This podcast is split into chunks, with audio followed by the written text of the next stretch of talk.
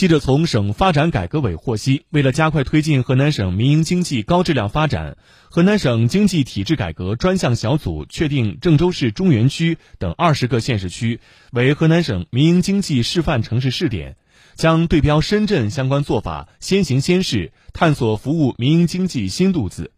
郑州市的中原区、高新区巩义市入围。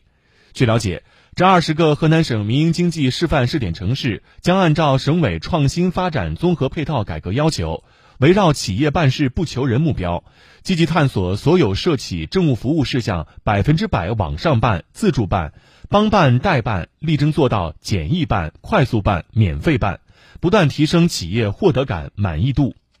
同时，紧扣本地区发展基础和发展特色，用超常规的举措，努力破除制约民营经济健康发展的体制机制性障碍，探索形成具有地方特色的民营经济发展新模式。